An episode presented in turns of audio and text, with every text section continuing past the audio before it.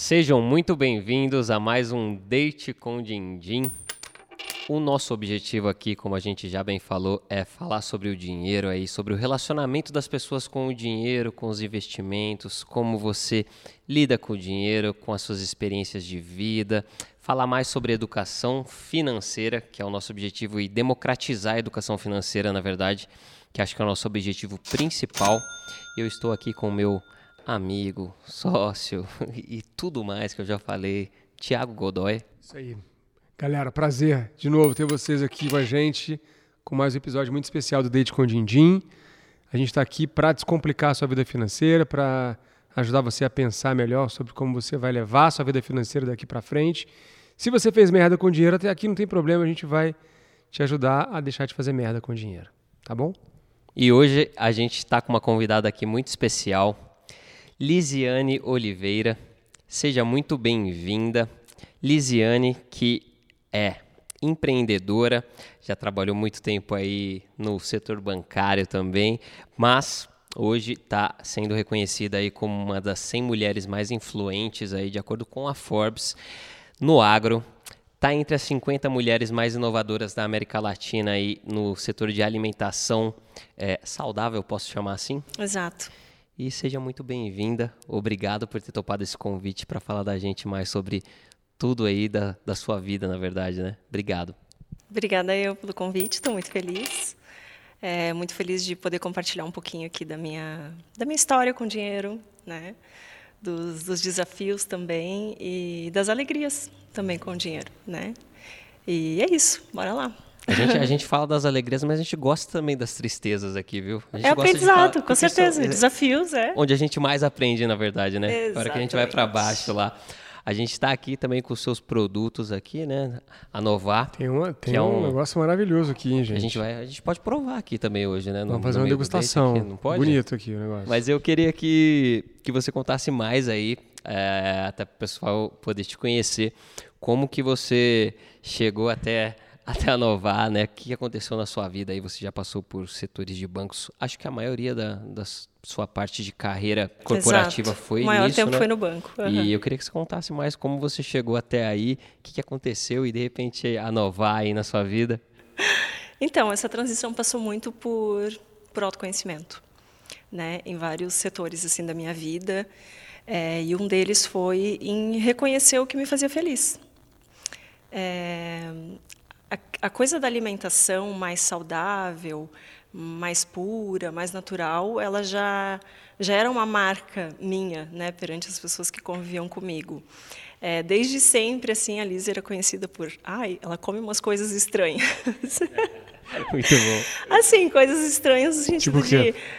Grão de bico há 15 anos atrás. Grão Quantas pessoas bico? conheciam grão de bico? Quinoa. Quantas pessoas conheciam grão de bico há 15, 20 anos atrás, né? Incomum. E eu sempre gostei de garimpar essas coisas que realmente não eram muito comuns, né? No, no supermercado, nas lojas de produtos naturais.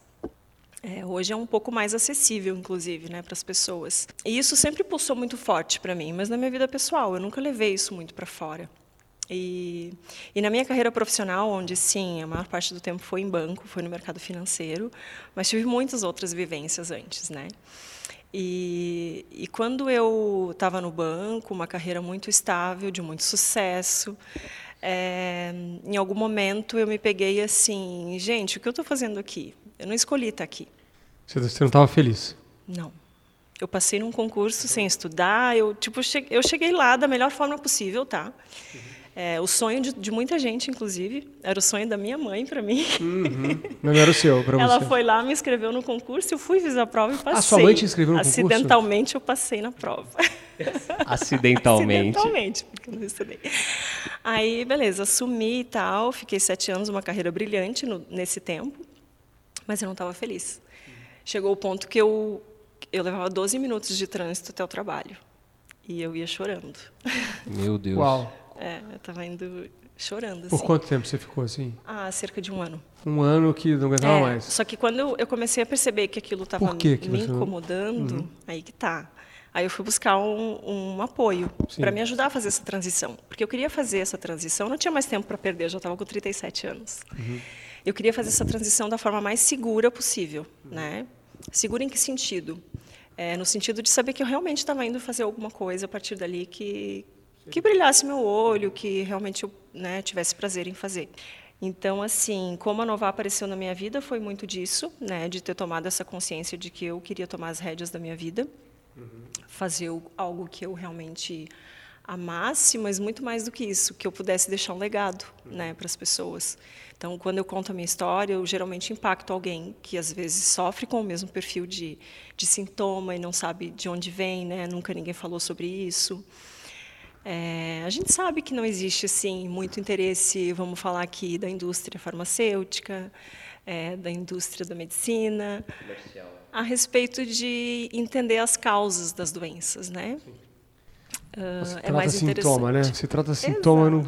tudo é sobre tratar sintoma. Só, só, voltando um pouco ali numa parte que eu quero explorar um pouco mais, que você né, passou no concurso, ficou sete anos na carreira aqui aos olhos de muitas pessoas. É, é dos sonhos. É o sonho, e realmente, assim, isso é uma coisa muito importante a gente frisar, porque a gente vive num país que hoje né, tem um, taxas de desemprego altíssimas, a gente tem 13 milhões de desempregados, a gente tem dezenas de milhões de pessoas passando fome, e parece que é, nossa, que pessoa ingrata, né? Porque ela está deixando o emprego de consumo. Porque eu acho que isso passa na cabeça né, da pessoa. Nossa, eu vou trocar o certo pelo duvidoso, afinal de contas, quantas pessoas estão desempregadas, afinal de contas, quantas pessoas estão passando necessidade? Sim, a gente sabe disso, né? Mas isso não faz você ser feliz num trabalho que você odeia. O salário não vai ser o que vai fazer você ser feliz. Né? Eu queria que você contasse um pouco, eu quero saber de você, né? O que, que, o que acontecia ali com você, porque não foi, foi um processo de um ano de você ficou chorando um ano, sei lá quanto tempo você ficou para até começar a chorar, né? Porque chorar você está botando para fora. Quando você ainda estava você estava somatizando essa infelicidade, mas o que, que você, o que, que te incomodava, o que, que você viveu ali? Porque eu, assim, tô, muita gente está passando por isso e deve se sentir culpada por pensar em mudar de profissão, porque a nossa, afinal de contas, você ter um emprego já é muito importante, já é, né? Você tem que agradecer e não pode reclamar. É assim que é a cultura, né, infelizmente. Exato. É, uh, bom, tem vários insights que eu posso trazer a respeito dessa tua pergunta. Mas, primeiro, eu quero deixar claro que eu sou muito grata a esse processo todo que eu passei, esses sete anos. Eu fui também, sim, muito feliz uhum. nessa, nesse trabalho, por um tempo. Uhum. É, uma das coisas que me trouxe, então, a percepção da infelicidade foi a consciência. Né? Eu estava no lugar que eu queria estar, eu tinha conseguido fazer a minha, minha mudança de estado. Eu morava no Rio Grande do Sul, foi onde eu nasci. E o meu sonho era morar em Florianópolis. E eu estava onde eu queria estar. E, de repente, estava infeliz. Eu falei, opa, não é só sobre o lugar. Tem alguma coisa errada aqui. Não é só sobre o lugar. É sobre a questão do essa ruptura, né, tomar a decisão de deixar o meu trabalho, que sim tinha muita garantia, não é que tivesse todas as garantias, não, sempre foi claro para mim que não, mas tinha muitas garantias, né, muitos privilégios financeiros. É, foi com certeza muito difícil. Foi o ponto de decisão mais difícil, deixar preparou? o dinheiro. Aí que tá. Esse é um dos insights. Eu me preparei para isso, porque é como tu falou, no último ano é quando eu comecei a colocar para fora. Mas no fundo, no fundo eu já vinha um tempo entendendo que eu não ia me aposentar ali, que é o que acontece com 99% das pessoas que assumem um concurso. E é muito engraçado porque quando eu fui falar com a minha gestora imediata sobre isso, né, quando eu tomei a decisão, eu tomei a decisão num período de férias, e eu cheguei para ela e falei: "Olha, assim, assim, né, tá acontecendo isso e eu preciso cair fora". E ela me falou assim: eu tinha certeza que isso ia acontecer, mas eu só não imaginei que era tão rápido. Ela falou assim: porque eu sabia que tu não ia te aposentar aqui com a gente. Ela falou assim. E, e de fato, não, com três anos de empresa, eu já tinha entendido que eu não ia me aposentar, né, naquele trabalho. E aí eu comecei a me organizar. E é legal você falar disso. Você, você falou que você se preparou, né? E é, acho que existe um preparo financeiro, existe um preparo financeiro, emocional. especialmente. Para quando você vai fazer tudo isso, porque você vai empreender. Tá bom, você pode ter a melhor ideia do mundo. De repente, se você não tiver capital, você não consegue executar. E existem muitos fatos assim, né, que a gente sabe do mercado. Como foi para você é, começar isso de fato? Ah, Eu sou. A gente sempre fala que a gente falou, inclusive hoje, a mulher tem tudo isso da mulher ter um tabu já no mercado financeiro, da mulher ter um tabu com o dinheiro. A gente tem essa sociedade com essa cultura intrínseca, né, que, que a gente tem aí. Eu queria saber como foi para você. Eu vou empreender. De onde veio essa ideia? Você como você criou isso mesmo, esse negócio? Vou empreender, preciso de capital, o que, que eu vou fazer, como eu vou executar, o que eu preciso fazer? Como foi isso, o dia a dia mesmo, de fato? Eu sempre fui mão na massa. Eu sou executora, tá? E tem, eu tenho um perfil de autônoma, autônoma, né? E de executora. Então, assim, eu sabia que não ia ser fácil. Eu sabia que não ia ser. E eu sabia que ia ter muito trabalho. E vou te dizer, tá tendo. É, tendo muito trabalho. Continua tendo, tá? E só que quando eu paro para pensar assim, beleza, não está sendo fácil, mas quando que foi, né? Quando eu assumi a carreira no banco, quando eu decidi assumir, por exemplo, o concurso, eu não sabia nada de banco, nada. E, e realmente, nos sete anos em que eu estive lá, eu tive uma carreira incrível. O que eu fiz? Né? Eu dei o meu melhor naquele momento. E, e como eu te falei, a decisão mais difícil foi em função do dinheiro, né? Porque acho que é, a, o brasileiro, especialmente, eu não conheço todas as culturas a respeito disso, mas a gente é ensinado a viver refém do dinheiro, né? E a gente é ensinado que o dinheiro é necessário, porém é ruim e é difícil. Mal necessário. É um mal necessário, é difícil de ter, é para poucos. E, então, assim, sem sombra de dúvida, já falei aqui antes, a parte mais difícil da decisão foi o dinheiro. O trabalho não me assustava. Eu sempre trabalhei muito, desde adolescente. Eu tinha um pouco de capital para dar arrancada, né? E eu só pensava que tinha que dar certo. Não tinha opção de dar errado. Eu acho que se tu empreende pensando que vai dar errado, tu já nem deveria começar. É isso. Acho que, que passa por aí, sabe? Não tem plano B, né? Tem que ser o plano A é, no fundo a gente sempre tem, fazer... mas assim, tu não pode pensar que tem. Tu, tu, tem que pensar que, meu, me propus, né? Eu vou largar tudo, tudo que foi construído até aqui. E, e tinha aquele calço, mas assim, agora é risco. E se não der certo, tem que começar de novo do zero. E como é né? é que você vive com isso? Assim, teve algum momento que você meio que desesperou, controle emocional? Não... Vários, todos Vários, os dias. Todos os dias, desespero todo dia. Arranca os cabelos de um lado, arranca o cabelo do outro. desespero. Rói a unha de cá. Assim, eu, eu, eu brinco que a vida do empresário, do empreendedor, é feita de altos e baixos. Como a vida de todo mundo, né? Acho que não tem nenhum ser humano que não viva de altos e baixos. E, mas a do empresário tem um pouquinho mais de emoção, a montanha é um pouco mais russa, né? É, e é muito louco, porque tem dias que tu acorda assim, uhul, meu Deus, que puta trabalho que a gente está fazendo, que está sendo maravilhoso, porque o cliente elogiou, porque não sei o quê, todo mundo só fala nisso. Aí no outro dia tu tá assim, como que eu vou fazer para isso dar certo? Como que eu vou pagar aquela conta e essa máquina que eu comprei para quê? Vou me matar para pagar isso agora. Então assim, e esse funcionário o que eu faço com ele? Eu não quero ser injusta, mas o cara tá pedindo e Tomar risco, né? Meu, é muita coisa, entende? Que te joga assim para para baixo. E aí eu vou te falar que inteligência emocional nessa hora é a bola da vez, sabe? E como que foi? Você falou dessa, dessa aversão aí ao, ao dinheiro, né? Quando você era, enfim, criança, jovem e tudo mais. Como foi para você essa desconstrução de que o dinheiro é ruim de fato? Porque você está empreendendo, o dinheiro tem que ser bom de alguma forma, né? Não, não tem como, esse tabu. Como foi para você desconstruir isso, dessa relação que você tinha vou colocar entre aspas aqui, ruim com o dinheiro. Uma crença. Exato. Uma crença limitante, né? Que foi construída dentro de casa e na escola, né? Como acho que a maioria de nós acaba tendo um pouquinho disso, assim, em função da nossa cultura, né, em relação ao dinheiro. A gente tem aqui uma cultura de que ele é um mal necessário. É, eu vou te falar, Gui, que é, uma, é um processo ainda, sabe?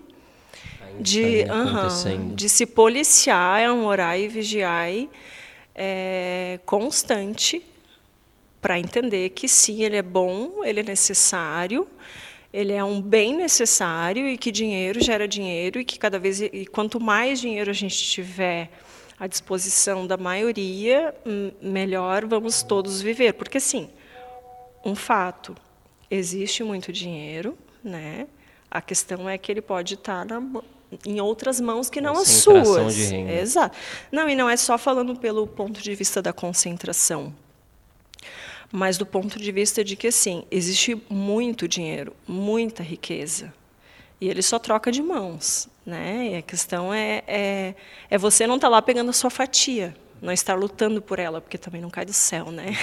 Essa abundância, Não, né? Que tem- está aí, exatamente. mas a gente precisa, claro, caminhar para alcançar. E é um mindset. E não é só caminhar, porque, beleza, daí tu trabalha, trabalha, É, trabalha, trabalha, trabalha, e parece que tu nunca tem o suficiente ou que tu nunca tem o mínimo. Então, também é um mindset. E para mim foi isso que pegou. Chegou uma hora que aquele dinheiro todo que eu ganhava, só para mim, eu não tenho filhos, eu não tenho marido, não tenho ninguém para sustentar. Falei, tá, mas eu não estou sendo feliz com isso. Está sendo Não é sobre frutífero dinheiro isso, né? só. É sobre Propósito. criar propósito. né? Não que, puder. gente, eu gosto de dinheiro, tá? É, E eu então, quero ganhar muito dinheiro, mas assim, não estava fazendo sentido eu ganhar aquele dinheiro daquela forma, sabe? E como é que a sua família via dinheiro? Como é que funcionava isso? E na prática, como é que você exerce essas crenças hoje, assim? Então, é, dentro de casa, como eu falei, a gente teve uma criação assim voltada para o fato de que o dinheiro era para alguns, né? E que a gente ali na nossa família é, estaria, digamos, fadado a viver com o suficiente para sobreviver, né? Que o dinheiro era algo que era para alguns e que esses alguns eram pessoas que não não seria que a gente não era digno de estar é, em contato com essas pessoas ou de fazer parte dessa rede. Fomos ensinadas é é pra gente, é. a ser, a ser vistas é pra como uma outra parte desse todo. Servi- Na prática, não era para vocês o dinheiro, né? Exato. Então teve muita escassez ali. Muito. Mindset de escassez. Assim, nin- a gente nunca passou necessidade, né? Mas o mindset é ainda é. E né? como é que você- Dos meus pais Como é que tal. você virou essa chave? Dando com a testa no ferro. Isso aí. É, assim, eu acho que é, o que, que acontece? Muito embora tendo sido educada dessa forma, tá? É, de alguma forma, o universo e o destino nos levaram para uma outra face, né? Eu e minhas irmãs, a gente é, tem passado por, por situações em que nos mostra exatamente o contrário, que se a gente batalha- batalhar pela, pelos nossos sonhos, a gente tem como sim, que a mulher tem como, né, Gui, que tu me perguntou, nem toquei nesse assunto, que a mulher é capaz, que a gente pode, pelos nossos méritos, sim, não viver na escassez financeira. Mas, de novo, é um orai e vigiai, porque eu acho que o que a gente ouve lá atrás, quando a gente é pequenininho, fica marcado de uma forma que tu não tem total gestão se tu não tiver muito atento. Porque a subconsciência, e quando é que tu, que tu acessa a subconsciência? Não é no dia a dia, toda hora. É quando tu para, real, para pensar. Né? É que tu acessa. Então, é, acho que a virada se deu quando a gente, a gente. Só que aí teve um outro lado. A gente foi ensinada a trabalhar muito e batalhar pelas nossas coisas. Né?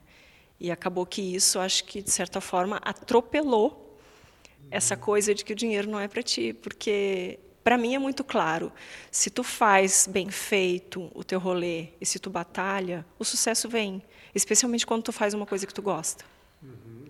Então acho que isso de certa forma atropelou aquele mindset, sabe? Mas ainda é um orar e vigiar. Você está falando de mindset, vou aproveitar aqui só para falar da- rapidamente do, do, do negócio em si, né? A gente fala muito de, de investimentos aqui, eu vou até falar sobre isso que eu acho importante mesmo. Para quem não sabe, acho que a Lizzie pode até contar mais, ela abriu uma rodada de investimento para a empresa dela, através de uma coisa que é nova aqui no Brasil ainda, que é o Equity Crowdfunding, que na verdade a gente está gerando meios de acesso para as pessoas eh, de investirem e empreenderem através de outras pessoas e é, é muito legal a gente falar disso porque você está falando de mindset, eu estou pensando aqui é muito cru isso aqui ainda no Brasil e a hora que a gente olha para isso tem um mercado gigante, oportunidades gigantes para muitas pessoas. Queria que você contasse mais aí da- dessa essa aventura que foi muito legal. Hoje somos sócios, posso falar isso, sou sócio investidor e estou apostando nessa empreendedora. Então acho legal a gente falar sobre isso mesmo, é, sobre o pensamento empreendedor, pensamento empreendedor da mulher até, que eu tô quebrando assim, quebrar tabu mesmo. Que a gente fala que e o objetivo do date é esse, falar sem sem papas na língua, porque existe isso ainda. E cultural, né? E, e explicar também o que que é equity, equity crowdfunding. Ah. Equity crowdfunding. É bonito o É nome bonito, muita né? gente não conhece. Equity né? crowdfunding. Explicar o que que na Financiamento em coletivo. palavras Ah, vou vou mudar aqui. Va- Sabe uma vaquinha? Aí você pega a vaquinha, Vaquinha e ao um invés de pedaço ser uma vaquinha que você vai levar uma canequinha dessa que a gente está produzindo, você vai levar um pedaço da empresa, uma pequena fatia do bolo societário dessa empresa e investir em empreendedores potenciais, porque a gente sempre investe, a gente investe em pessoas quando a gente está falando de equity crowdfunding. É isso? Explica como é que foi o seu processo. Qualquer investimento, na verdade, em empresas, né? Tu está investindo no- muito no empreendedor, em quem é o, o, digamos, o condutor daquela ideia, né? Exatamente. Então, é bem isso, né, Gui? Acho que passa por essa coisa da cultura, porque, de novo, a gente não tem, a gente não foi ensinado muito aqui no Brasil a pensar com a cabeça de empreendedor. A gente não tem sobre isso na escola convencional. A gente não fala sobre dinheiro na escola convencional. A gente não fala sobre empreender. A gente fala sobre você tem que estudar para ter um bom emprego e ficar lá a vida inteira, se E aposentar e contar com, né, depois o, negócio lá do governo, aposentadoria. É para isso que a gente foi ensinado e aí é por isso que está tudo aí, né, ladeira abaixo. Não tem como pagar aposentadoria desse jeito para para todo mundo, né? É, então, assim, falando um pouquinho do, do crowdfunding, foi uma alternativa que eu encontrei de tantas que eu avaliei, é, de como eu poderia hum, trazer recurso para dentro da empresa, sem necessariamente buscar um sócio que tivesse muito dinheiro para me entregar e que talvez fosse me atrapalhar de outro lado. Exatamente. Porque eu já sabia que dinheiro não era tudo, né? Isso eu já tinha aprendido assim na vida. Então eu pensei, gente, ah, beleza, eu posso encontrar um sócio que tenha muito dinheiro para me ajudar, mas que talvez ele tenha ideias é, não é nem ideias conflitantes, porque isso é até legal, mas assim, é, propósito conflitante, né? E, e eu sempre fui, de, eu gosto de trabalhar. E também não passava muito assim a ideia na minha cabeça de ter uma pessoa que que fosse parte do negócio e não tivesse ali trabalhando, colocando a sua energia, né? Eu, então eu não queria ficar refém disso, né? Então, dentre diversas outras diversas não, são algumas modalidades, né, que eu teria de, de captar esse recurso e fazer a empresa crescer um pouquinho mais rápido, é, foi foi o crowdfunding. E, e você escolheu um mercado que é, é novo, né? Está em ascensão, mas é novo. Tem um lado muito positivo que é a aposta de um oceano azul, porque né, não tem, tem alguns players aqui no mercado já, mas ainda é muito restrito. É diferente de você ser mais um produtor de carne que tem, sei lá, gigantes aqui dentro. Estou fazendo a contraparte aqui, mas um negócio que já Sim, é sim, um negócio que considerado. todo mundo conhe- todo mundo sabe que conhece. tem margem, tem produto, tem, tem, tem público, tem venda, tem. Então você foi, está tá enfrentando aí não só o empreendedorismo, mas o empreendedorismo numa nova, numa nova coisa e que mexe com algo muito forte, que é, a gente está falando de crença aqui, mas a alimentação é um negócio que, que, que, que vem ali, né, de família, é cultural, é local. Eu, né, quem já morou em outros lugares, você veio do, do sul para cá, poxa, do sul ainda, olha, empreendendo no, no- mercado vegano. Né, eu também já morei em outros países, assim, é, o- comida é um negócio cultural, mas é muito forte. Você pode mudar de, de cidade, você vai ver que as pessoas pensam diferente em relação à comida e vai mexendo nesse pensamento, né? Então, eu fico vendo na internet como tem é, muita hostilidade das pessoas em relação ao mercado vegano. Parece que as pessoas têm raiva de quem não come carne. A pessoa fala assim, segunda-feira sem carne, vem um monte de gente falar assim, meu Deus, como se fosse assim um pecado a pessoa que decide não comer carne. Né? Não só a pessoa que está ali do outro lado não quer nem abrir a cabeça dela para pensar sobre isso, sobre o quão é bom ou ruim comer carne todo dia, o que for que ela quiser, como ela não quer deixar os outros pensar, né? A, a polícia da, na barriga do outro, para não falar outras coisas, né? É a polícia da barriga do outro. Então, o que, que você tem visto, o que, que você tem sofrido ali, né? Conta para nós aqui é, esses percalços de viver no, no Brasil aqui e a galera tem, tem, tem os haters, né? Como é que ela no, no sul, então, imagina, né? Falar de vegano é capaz de te expulsar do estado do Rio Grande do Sul. Assim, né? eu, eu, saí antes que me expulsassem. Que lá, carne até no café Bom, da manhã. É, eu, eu, eu nasci e cresci numa família que tinha churrasco todo domingo, né? Hoje nem tem mais, nem quando eu, quando eu vou visitar menos ainda, né? Churrasco e... cenourinha? Hum, cenourinha, sim. Assim, hum, eu acho que o pior já passou. É claro que tem até meme, né? A galera que fala assim, ah, eu, eu como o dobro de carne para compensar um vegano que não come, né? Então, essas coisas. E vai ter sempre. Não, não é que vai deixar de ter, sempre vai. Eu acho que assim, a pessoa não quer nem pensar, porque se ela parar para pensar, ela talvez vai se odiar, né? Sim. Então, assim, é aquela coisa. Eu não quero mexer nisso, é melhor eu nem pensar. Seguinte, tem um outro ponto também que a gente percebe, né? Que é, eu conheço um pouco mais, então eu tenho noção, noção mais de valores e tudo mais. Mas eu acredito que tem muita gente que, tem, que tá, está assistindo a gente aqui que tem uma visão de que, pô, é, é, parar de comer ca carne ou reduzir o consumo de carne, né, ir para uma, uma alimentação diferente com outros produtos à base, né, alimentos veganos e tudo mais, é muito caro, é inacessível, é só para quem tem muita grana eu acredito que tem esse, essa, é, essa visão por parte das pessoas. Isso é verdade? É muito mais caro e, e a pessoa que quer se tornar vegana ela tem que ter muito mais grana do que uma pessoa comum? Depende do que tu escolhe comer. É, uma pessoa que não é vegana, uma não, vamos pegar cinco pessoas que não são veganas, de diferentes, vamos chamar de classes sociais aqui, né? Diferentes poderes aquisitivos, então, melhor dizendo. É, esse cara aqui come com mil reais por mês. Esse cara aqui gasta 150 mil por mês em alimentação. Concorda comigo que tu tem dentro de um perfil que come carne e come de tudo, tu tem diferentes perfis. Esse aqui ele é arroz, feijão e olha lá que talvez não está conseguindo comprar isso com mil reais hoje. Uhum. Esse aqui, caviar, bons vinhos. É, 150 mil é. Whatever, né? É. Esse aqui. Tem que ir bastante restaurante. Come. come Hoje não tanto, tá? Mas assim, é, tem, tem perfis, tá? Sim, sim. sim. Claro que eu estou dando uma. Diz, não tenha dúvidas que tem. É, com certeza tem. É, e o cara aqui do meio, que sai para jantar uma vez por mês, né, come uma alimentação mediana em casa. Então, assim, o que eu tenho para te dizer é, tem para todos os gostos e todos os bolsos. E dá para se alimentar dá, com bons alimentos? Dá para se alimentar. A minha alimentação no dia a dia é baseada em alimentos simples. Uhum. Frutas, verduras, legumes e grãos. Mas tem alimento para todo o perfil de consumo. Então dá para ficar sem dá. comer carne, se alimentar bem, gastando dá. pouco. Isso aqui não é tão acessível ainda, tá? Tá. Por que, que não é tão acessível? Por vários motivos. Porque aqui eu estou falando de uma matéria-prima premium, porque aqui eu estou falando de um alimento, de um produto que não tem escala ainda, que não tem nenhum incentivo fiscal por parte do governo, e é isso muito que a gente também está buscando com a regulação, porque o produtor de leite, o produtor de carne, ele tem inúmeros incentivos que ninguém nem sonha, né? ninguém sabe.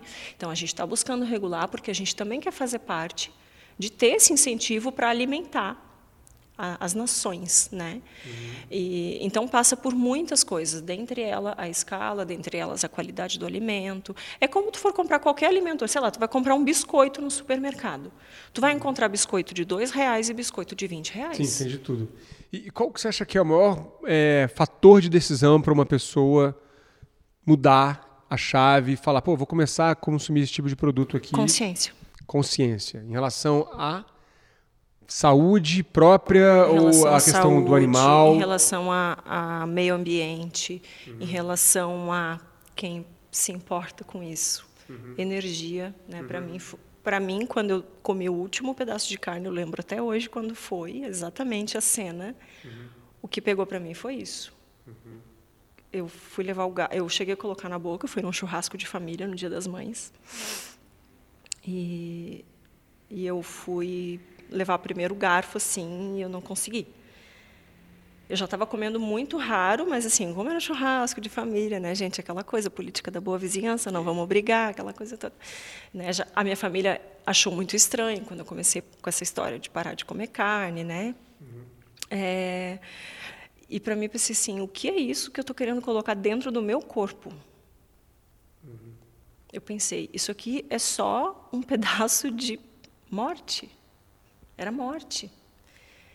Então, para mim, o que pegou naquele momento, e aí depois é, como eu falo, ladeira abaixo. Aí vem tudo na consciência, mas assim, para mim, o estalar de dedos foi a morte que eu estava ingerindo. E eu não queria mais ingerir morte, Deus me livre. Uhum.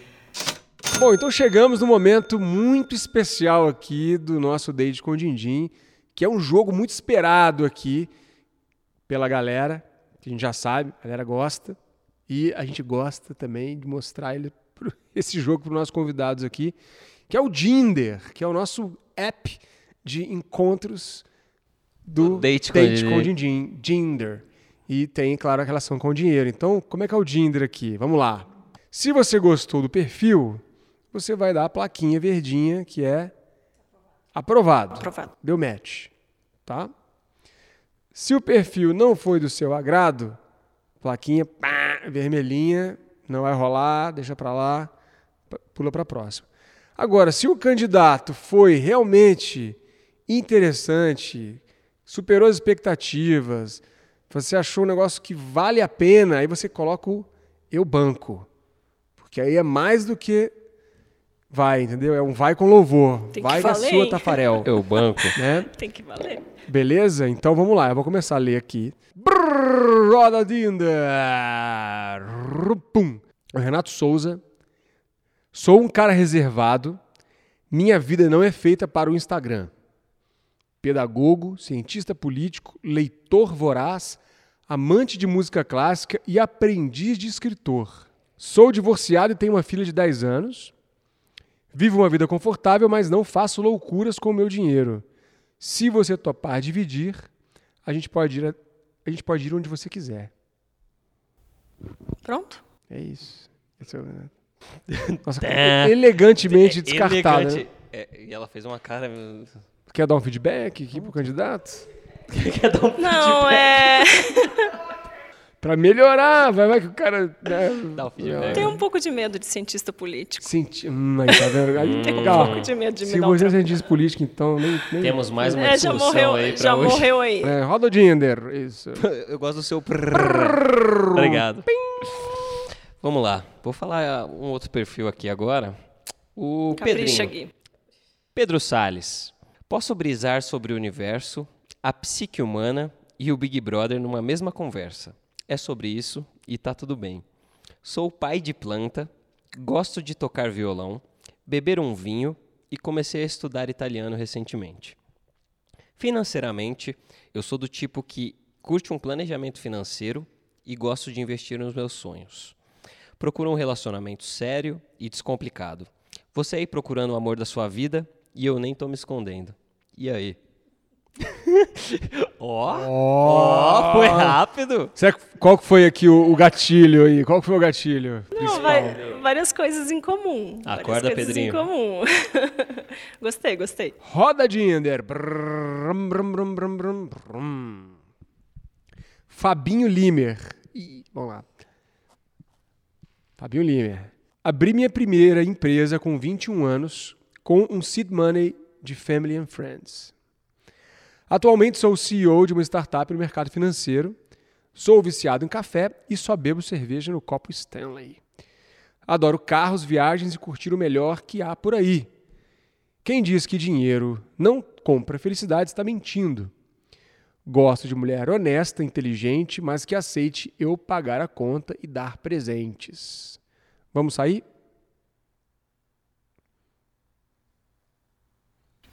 Não dando uma chance. Ó, Hum, viu, Ó. Fabinho Limer? E a gente achou que você não ia passar na peneira, hein? Fabinho, Fabinho Lima foi bem. Fabinho Limer. É, o Fabinho Limer ele tem aquela coisa, né? que não- Quer Dá feedback? pra avaliar, dá pra avaliar. Dá pra, dá pra vai, vai que tem na que entender segunda melhor, tem que entender melhor. entender melhor, viu, Vê se é Fabinho isso mesmo. Fabinho Limer. Ou ver se não é isso Fica mesmo. tra... venha. Ou ver se não tem nada a Marque o encontro. Pode ser que não seja tudo isso. Pode, pode vir de É o- patinete, o que não tem problema. O golpista. É, o golpista do Tinder não dá. O Tinder não vai ter golpista. não. Roda aí, vamos pra mais um perfil. Bruno Mota.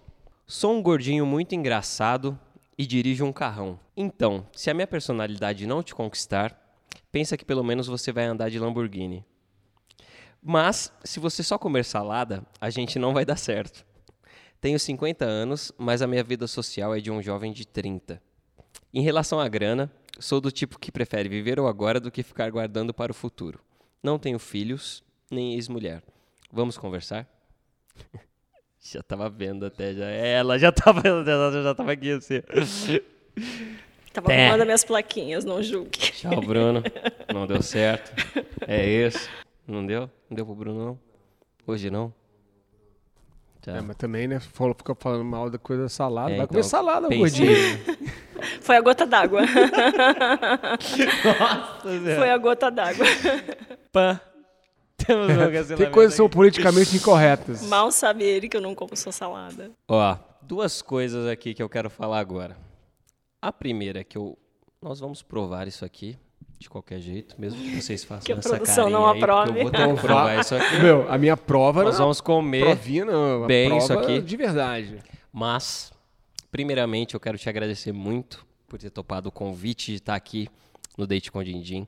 Como a gente falou aqui, o nosso objetivo realmente é democratizar é, esse esse papo, né, das pessoas com dinheiro, democratizar esse esse tabu mesmo que é falar sobre dinheiro e quando a gente tem figuras como você aqui, mulheres empreendedoras, donas de sim em todos os sentidos aí, inclusive financeiramente, que é um tabu, é muito legal a gente ter esse papo aqui. E esse papo também que a gente falou aí do vegetariano, do veganismo e tudo mais, é muito legal também. É um assunto que a gente tem que trazer à tona. E a gente quer isso aqui no, no date, a gente quer mesmo é, democratizar tudo, né? Quebrar esses tabus para poder falar de, de dinheiro, do relacionamento das pessoas com o dinheiro, de negócios. E porque eu acho que isso movimenta o mundo e a gente quer realmente causar impactos aí, né? Você falou muito de impacto, impacto social, impacto de mudanças. E acho que isso começa da base, né? Reflexão. Flexão, não, consciência. E, e, assim, complementando aqui, já falou várias coisas muito importantes sobre você, né? Ser uma mulher, empreender, escolher um mercado que não é fácil, que não é óbvio, que não é simples, enfrentar tudo que todo mundo é, que empreende enfrenta. Isso tudo inspira muito, porque tenho certeza que tem muita gente do outro lado ali que tem vontade, mas ainda não, não deu aquele passo, falta um, não é que falte coragem, mas é o medo está travando. Então, é, eu acho que é, é não só respeitável, mas louvável é, e muito, muito legal ver, né, conhecer e estar próximo de pessoas como, né, como, como você, porque acho que é isso que a gente quer. Dar acesso a histórias onde a pessoa vai se enxergar ali e falar, poxa, ela está um passinho na minha frente. Vou seguir e, e vou- confiar também. Por que não, né?